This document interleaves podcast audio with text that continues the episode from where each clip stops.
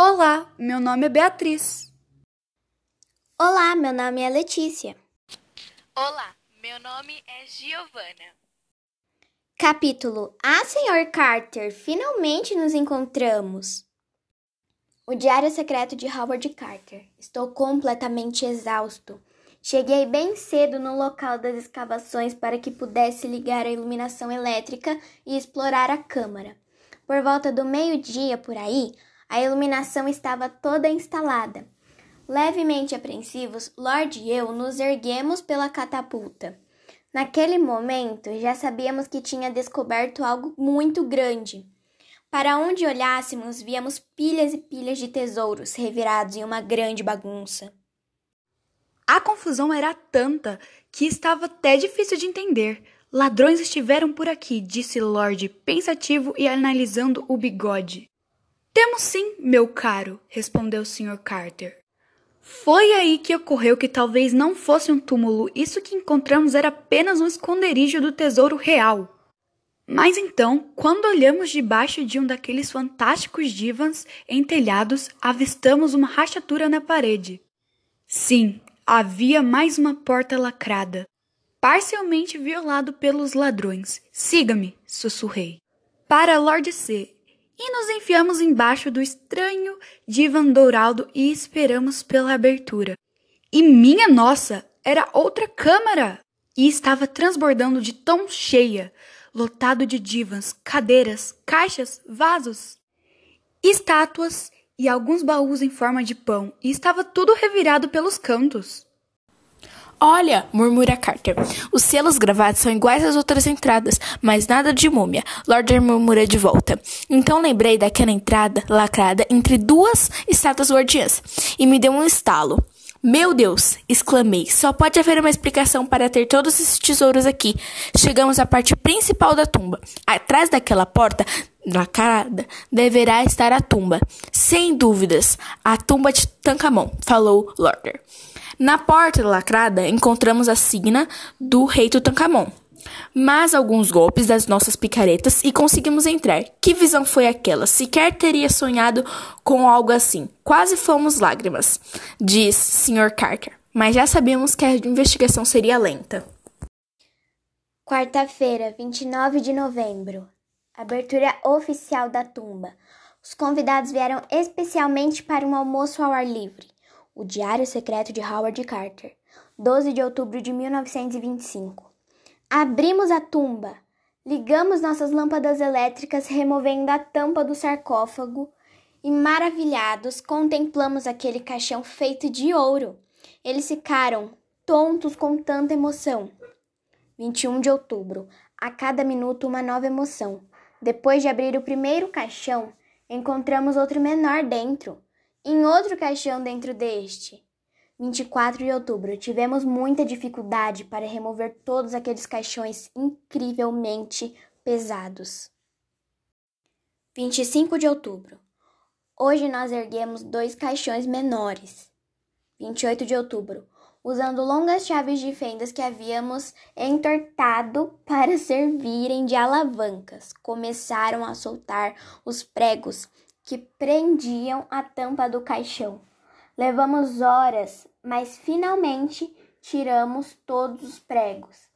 Levantamos a tampa e lá estava ele, o faraó Tutankhamon, muito sereno e tranquilo. A cabeça de Tutankhamon estava coberta com uma máscara mais bonita que já vi, maravilhosamente confeccionada com ouro maciço, incrustado com contas de vidros azuis. Ela tinha uma cobra e um abutre também de ouro maciço no meio da testa e três enormes colares estavam presos à garganta. Um amuleto em forma de escaravelho estava entre as mãos que cruzadas sobre o peito. Abaixo dessa máscara, que era o suficiente para chegar até as mãos, ataduras cobriam a múmia até o pé. 31 de outubro. Tentei remover a múmia e a máscara de dentro do caixão, mas fracassei. Os anos haviam atingido sobre todos aqueles óleos e cremes perfumados que foram esfregados no rei Tutankhamon. transformando tudo em uma pasta negra, como o piche que grudou a múmia ao fundo do caixão. Sendo assim, decidimos levar o caixão para o sol na esperança de que o calor derreta essa gosma. 1 de novembro. Foram necessários dez homens para carregar Tutankhamon para fora de sua tumba. Eu deixei então, sob o sol escaldante do Egito. Algumas horas depois, não tivemos sorte. A múmia segue fortantemente presa.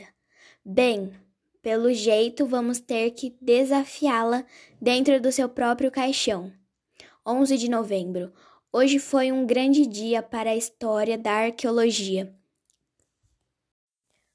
Um do dia com o qual sonhei por todos esses anos foi o dia em que começamos a desenfaixar a múmia de Tutankhamon, apesar de ela ainda estar deitada em seu caixão presa por aquela cola. Primeiro derramamos parafina quente sobre as bandagens para que não se desintegrasse quando tentássemos removê-las. Quando a parafina esfriou, o Dr. Derry, meu colega, fez um longo corte no meio das ataduras. Então começamos a retirá-las. Mal havíamos começado e já descobrimos dois maravilhados amuletos de ouro escondidos por entre elas. Mas isso era apenas o início. Desde o momento em diante, para cada pedaço de atadura que retirávamos, havia um outro tesouro. Surpreendente! Logo estávamos cercados por uma enorme coleção de tesouros, amuletos dourados, serpentes de ouro, uma adagá dourada com cabo cristal, faixas de tecido decorado, um enorme escaravelho negro que estava sobre o umbigo do rei. Entre vários outros, havia centenas de artefatos inestimáveis escondidos dentro daquela múmia. 13 de novembro. Amanhece um novo dia, mas ainda estávamos desempacotando o rei. E a médica que o fazemos, mais e mais tesouros são revelados: um pássaro dourado, anéis de dedo, cinco braceletes.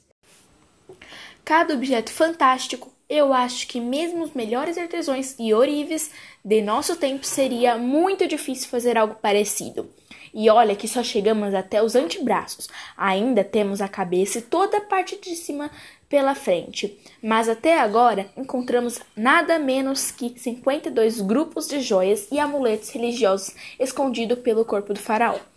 14 de novembro. Acabamos de remover todas as bandagens da parte inferior do corpo e das pernas do rei Tut. Ao examiná-lo, o Dr. Derry e a doutora Salem Bad descobriram que os tecidos moles do seu corpo estavam profundamente carbonizados e quebradiços. 15 de novembro. Já faz cinco dias que estamos trabalhando nisso. Até agora, 16 camadas de estátuas foram removidas, mas, mas continuamos encontrando tesouros em grande quantidade. 16 de novembro. Chegou a vez da cabeça, que nós deixamos por último, porque ela estava coberta por uma instantânea máscara dourada, que está totalmente colada ao caixão.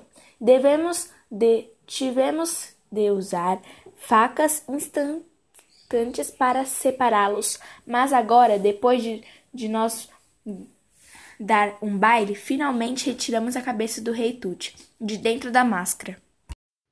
Mais tarde, agora estamos desenfaixando a cabeça e seguimos encontrando vários tesouros. Falta desenrolar apenas mais algumas ataduras e pronto! Enfim, estou cara a cara com o rei Tutankhamon. Que pessoa mais refinada e culta. E é a cara do pai, ainda por cima. E agora vamos deixar nosso amigo Howard ocupado com suas investigações, pois chegou a hora de revelar todas as coisas sensacionais que as gerações de um arqueológico e egiptólogo descobrirem sobre os tempos da vida de Tutankhamon. Também é a chegada hora de falar sobre a velha pergunta: Tut foi assassinado? E caso tenha sido, sobre quem foi o culpado?